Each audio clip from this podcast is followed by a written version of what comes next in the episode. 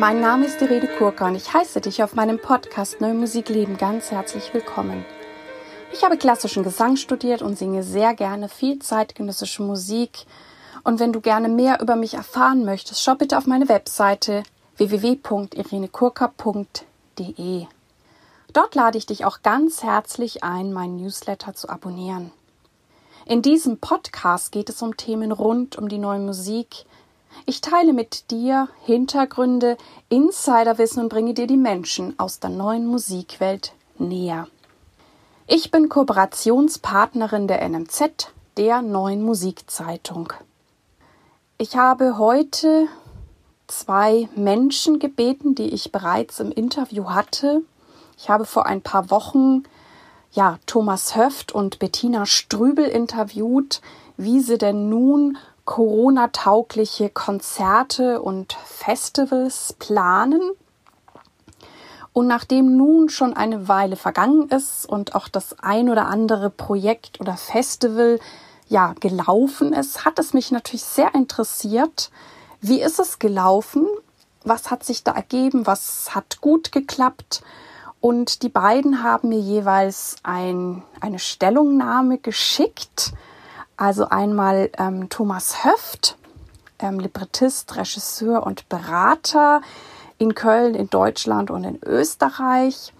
Und Bettina Strübel, die ähm, bei Musica Sacra Festival in Oberdorf, Mark Oberdorf tätig ist, die einen interreligiösen Chor hat. Und ja, sie wird auch etwas dazu sagen, wie sie mit den Chören probt oder was sie mit denen so plant.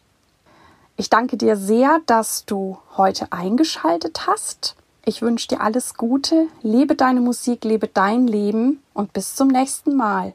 Deine Irene und nun also Thomas Höft und Bettina Strübel. Ja, hallo, hier ist Bettina Strübel aus Frankfurt. Irene, du hattest um eine Rückschau gebeten und dass wir ein bisschen über unsere Erfahrungen mit Corona-tauglichen Formaten berichten. Ich hatte ja in unserem Interview gesagt, dass ich drei Bälle immer so in der Luft habe. Äh, über die drei Bälle möchte ich ein bisschen sprechen. Das erste ist das interreligiöse Festival Musica Sacra International. Aufgrund von Corona konnte dieses internationale Festival eben nicht wie gewohnt stattfinden. Wir hatten neun Ensembles aus unterschiedlichen Religionen und Ländern eingeladen. Die wären nach Markt Oberdorf ins Allgäu gekommen über Pfingsten, um miteinander zu musizieren. Äh, dieses Festival wurde komplett ins Internet verlegt das Festivalbüro in Markt Oberdorf, viele Ehrenamtliche und äh, Verena Grüter, das ist eine Pfarrerin und ich als künstlerische Leitung, also das gesamte Team hat da sehr schnell ein, diese Online-Edition aus dem Boden stampfen müssen. Und ähm, ich glaube, das ist auch ganz gut ähm, gelungen, weil so viele da ganz toll mitgearbeitet haben, vor allen Dingen die in Markt Oberdorf ähm, dafür gearbeitet haben. Wir haben Aufnahmen von jeweils drei Ensembles zusammengeschnitten zu insgesamt drei Konzerten. An den eigentlichen Konzertorten haben wir gemeinsam mit Vertretern der jeweiligen Religionen Einführungen aufgenommen, in denen die dargebotenen Stücke ein wenig erläutert äh, wurden.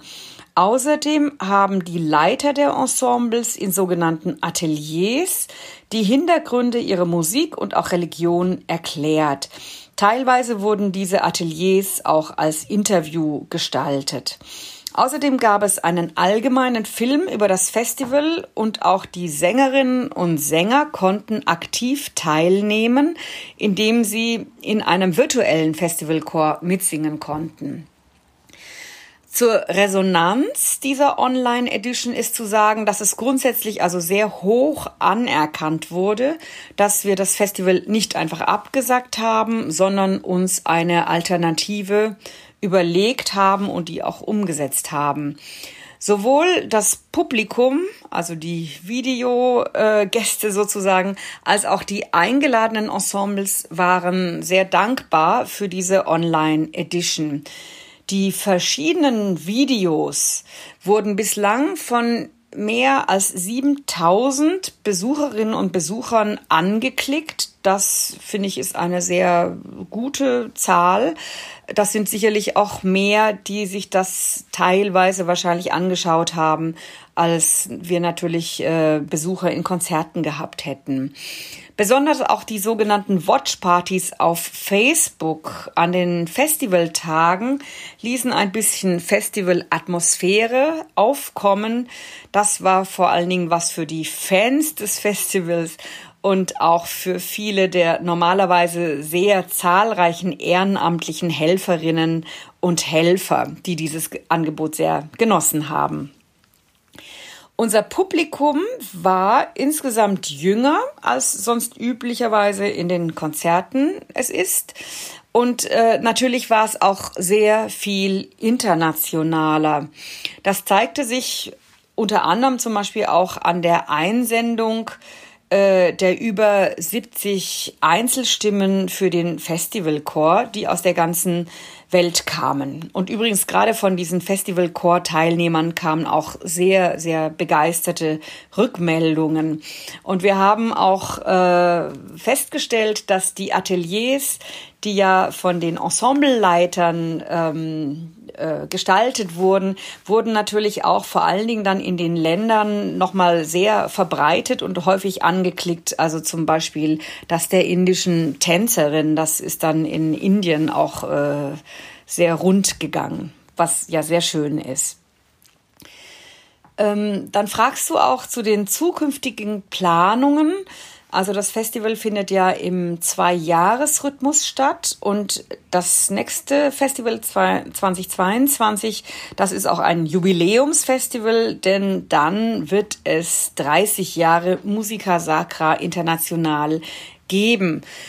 Wir haben die Ensembles, die eigentlich dieses Jahr an hätten anreisen sollen, äh, auch für dieses äh, für in zwei Jahren wieder eingeladen. Da warten wir jetzt noch, ob die auch alle, ob das bei allen auch wieder passt und hoffen dann, dass wir uns dann physisch auch in Markt Oberdorf äh, an Pfingsten begegnen können. Soweit vielleicht erstmal zu dem Festival Musica Sacra International. Ansonsten bin ich ja auch eine evangelische Kantorin in Offenbach. Und äh, da möchte ich auch ein bisschen über von Erfahrungen berichten. Ähm, durch die Situation entstanden natürlich ganz neue Ideen. Manches geht nicht. Also ganz schmerzhaft ist natürlich, dass die Chöre nicht proben können. Aber ähm, wir versuchen und ich versuche einfach irgendwie das Beste aus der Situation zu machen und sehe da auch einige Chancen wirklich. Also so habe ich jetzt zum Beispiel in Offenbach letzte Woche einen Video-Orgel-Podcast äh, gestartet. Ich habe eine, da gibt es eine ähm, historische Steinmeier-Orgel von 1914 und ähm, das macht wirklich Freude, die Stücke einzuspielen. Das Podcast heißt äh, Luther.mirjam.offenbach. Es ist die Lutherkirche der Mirjam-Gemeinde in Offenbach, daher der Name.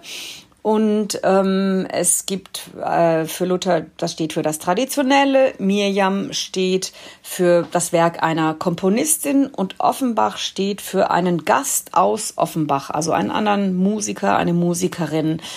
Und äh, ja, ich habe auch äh, die, also es gibt auch den Schwerpunkt, einfach auf diese Orgel ein bisschen hinzuweisen und ein bisschen Orgelmusik, aber auch das Instrument und äh, alles um Orgel herum zu, ein bisschen zu erläutern und zu erklären. Und ähm, ich glaube, das ist eine schöne Möglichkeit ähm, in diesen Corona-Zeiten äh, auch als Kirchenmusikerin, wenn die Chöre nicht proben, äh, Energie in so ein Projekt äh, fließen zu lassen.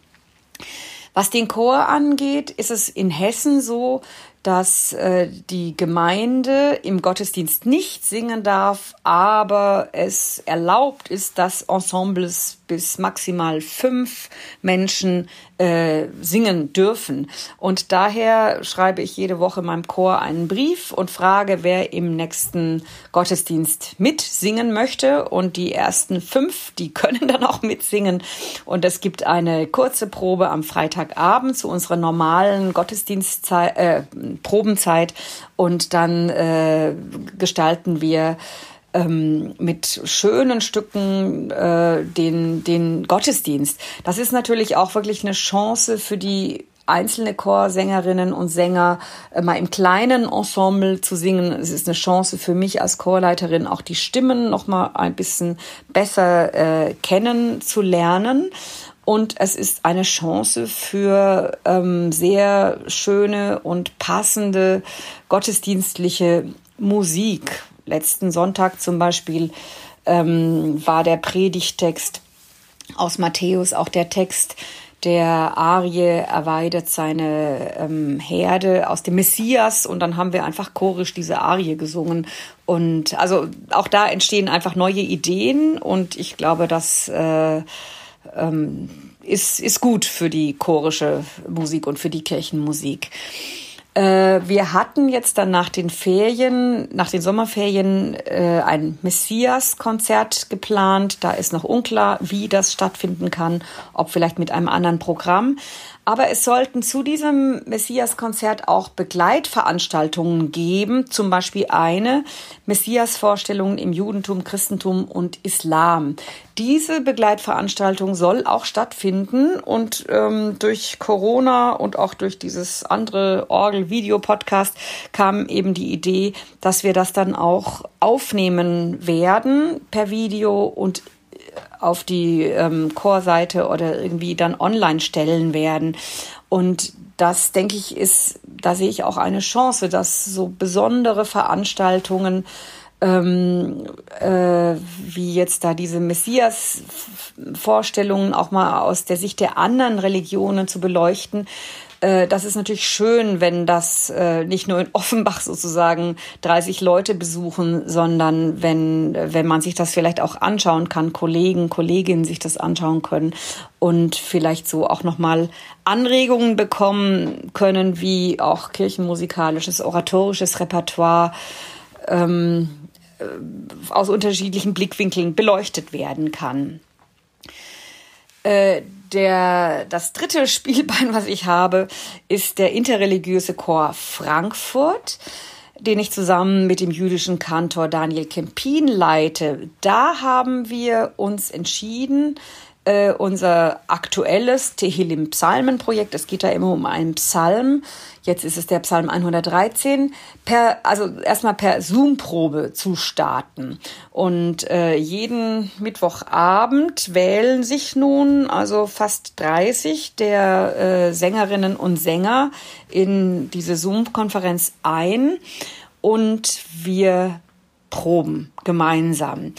In diesem Chor äh, ist es so, dass wir uns auch immer natürlich austauschen, zum Beispiel über ähm, die jüdische Rezeption des Psalms, die christliche. Das heißt, es ist einfach auch viel Gespräch da und das geht natürlich ganz wunderbar per Zoom-Konferenz.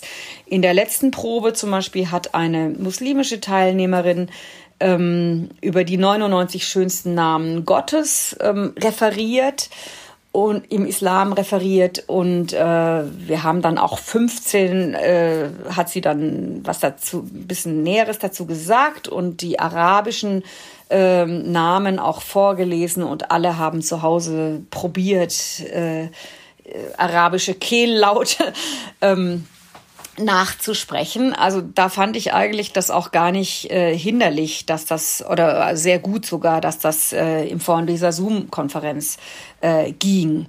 Wir teilen uns äh, dann auch in den Proben auf. Ähm, das heißt, die Frauen und die Männer gehen in verschiedene Räume und äh, das ist eigentlich fürs Singen auch ganz gut, denn wenn man dann sich zwar nicht hört, aber ich zum Beispiel als äh, Chorleiterin dann eine Stimme singe und ähm, die andere Stimme zu Hause gesungen wird, dann klingen zumindest mal die zwei Stimmen ja schon zusammen. Ähm, auch was unser Repertoire angeht, äh, das sind auch manche einstimmige Sachen dabei, zum Beispiel ein sogenannter Nussach. Das ist so eine Art äh, Melodiemodell auf den hebräischen Psalm. Und das ist bei jedem Vers dann irgendwie so ein bisschen anders. Da muss man sich auch immer ganz viel in die Noten reinschreiben. Das geht natürlich eigentlich auch wunderbar, dass der Daniel Kempin das vorsingt und man äh, jeden Vers einzeln eben danach singen kann und das oft wiederholen kann. Ähm, also für das einstimmige Singen ist es wunderbar, für den Austausch, was man da singt, ist es wunderbar. Natürlich das vierstimmige Singen, das äh, Zusammenklingen können wir nicht erleben. Allerdings spielen Improvisationen auch äh, in diesem Chor immer wieder eine große Rolle und äh, das, da experimentieren wir auch äh, mit Formaten, dass wir das dann auch mal unmuted machen. Also zum Beispiel, wenn einer den Psalm liest und immer wenn das Tetragramm, also der Gottesname vorkommt, das ist auch ein wichtiges Thema in diesem Psalm, dann äh, können alle in unseren Chatroom hinein äh, verschiedene Gottesnamen nennen und das, da ist das Delay dann auch gar nicht wichtig. Das gibt dann wie so ein, ein Cluster und dann geht der Psalm wieder. Das ist äh, wieder weiter. Das ist eine richtig künstlerische Form, die wir dann, wenn wir dann wieder realiter auftreten können, auch in so einer ähnlichen Form tatsächlich im Konzert umsetzen äh, werden. Also Vieles geht, manches Neue geht, vieles geht auch nicht, aber ähm, ich denke, es ist ein guter Weg, jetzt erstmal den Fokus und den Blick auf das zu richten, was eben geht und was äh, auch auf die neuen Ideen äh, zu richten, die, die kommen und äh, dass man schaut, was kann man umsetzen und was wird vielleicht dann auch bleiben, wenn Corona hoffentlich bald auch vorbei ist. So viel zu meinen Erfahrungen. Vielen Dank fürs Zuhören.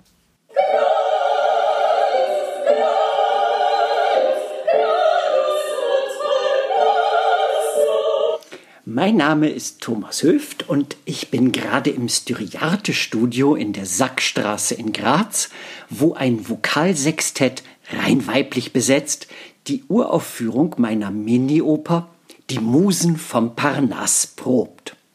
Die Musik stammt von der 27-jährigen österreichischen Komponistin Flora Geißelbrecht und sie wird am 1. Juli 2020 Premiere haben zur Eröffnung der österreichischen Sommerfestspielsaison unter Anwesenheit des österreichischen Bundespräsidenten Alexander van der Bellen, dem Vizekanzler Werner Kogler, dem steirischen Landeshauptmann Hermann Schützenhöfer und dem Grazer Kulturstadtrat Günter Riegler. Dieser Auftrag zur Uraufführung rettet nicht nur meinen Sommer, sondern ist Teil einer ganz bemerkenswerten Qualität der Arbeit des Festivals Dürrejarte und dessen Intendanten Mathis Huber.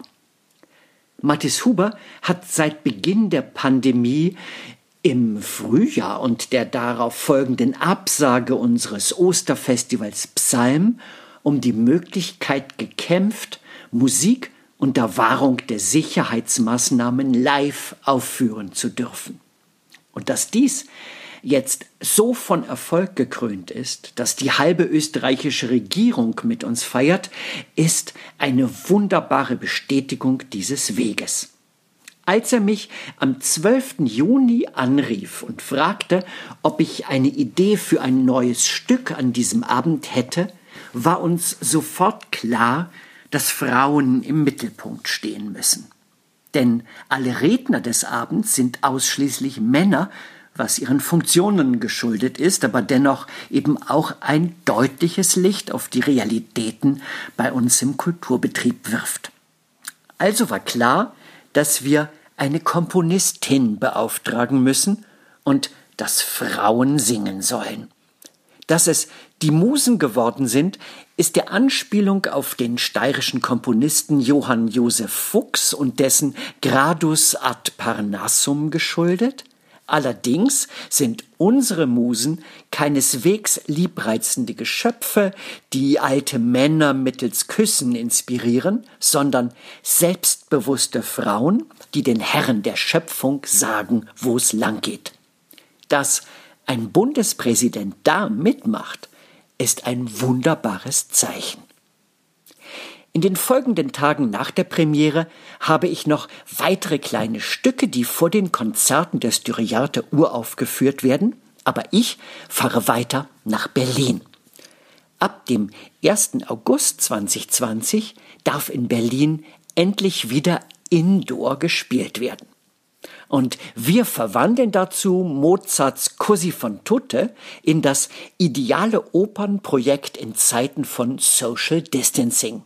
Così 20 verfrachtet unter dem Motto Liebe ist ansteckend mit einer sensationellen Kompaktbesetzung alle in ein schräges Opernlabor im Kühlhaus Berlin.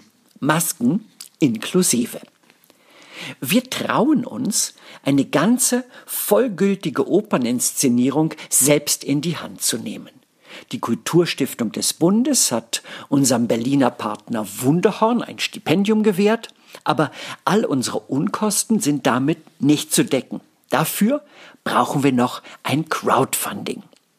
Monatelang waren Musiktheateraufführungen in geschlossenen Räumen wegen Corona unmöglich. Das ändert sich langsam. Wir dürfen wieder Indoor spielen, aber nur mit vielen Sicherheitsauflagen. Wir glauben daran, dass gutes Musiktheater trotzdem möglich ist. In COSI 20 machen wir aus den Vorgaben Kunst. Im Kühlhaus Berlin spielen wir Mozarts Così von Tutte in einer gekürzten Version, angereichert mit Musik unter anderem von Ligeti, Kurtag, Ghostly Kisses und John Cage. Così 20 ist keine simple Reduktion auf Corona-Format, sondern wir nehmen die aktuelle Gegenwart als Grundlage für unsere künstlerische Auseinandersetzung mit einem genialen Stück Musiktheater. Wir alle, das sind europäische Künstlerinnen aus dem Bereich Oper und Musiktheater und haben in den vergangenen Monaten erlebt, wie unsere Aufträge der Absagewelle zum Opfer fielen. Wir wollen nicht auf bessere Zeiten warten oder die Rückkehr eines Systems, das es vielleicht nie wieder geben wird, sondern das tun, was unsere Berufung ist. Unsere Gegenwart in Kunst zu fassen. Wir wollen das in einer fairen, kollektiven Arbeitsweise tun, selbst organisiert, unabhängig und selbstbewusst. Und wir wollen ein Publikum, das Lust auf Musiktheater hat, unmittelbar in unsere Arbeit einbeziehen. Wer zuschaut, wird Teil des Stücks. Wir werden die Produktion mit einer 360-Grad-Kamera aufzeichnen und nach der Berliner Premiere anderen Veranstaltern anbieten. So werden viele Menschen hoffentlich die Chance haben, das Stück zu sehen. Viele Veranstalterinnen und Künstlerinnen sehen sich sehr unsicheren Zeiten gegenüber. Wir wollen aktiv werden und Gegenwart wie Zukunft künstlerisch gestalten.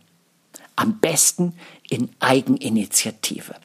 Und wir haben schon echt viel Unterstützung. Das Kühlhaus stellt die Location kostenlos zur Verfügung und ähm, weil Oper wirklich teuer ist, Kostüme, Bühnenbild, Reisen, Übernachtungen, Technik, Licht, Video, all das summiert sich, ähm, brauchen wir Hilfe. Nein, Oper ist nicht systemrelevant. Zum Glück nicht. Aber schön. Und deshalb brauchen wir private Unterstützung.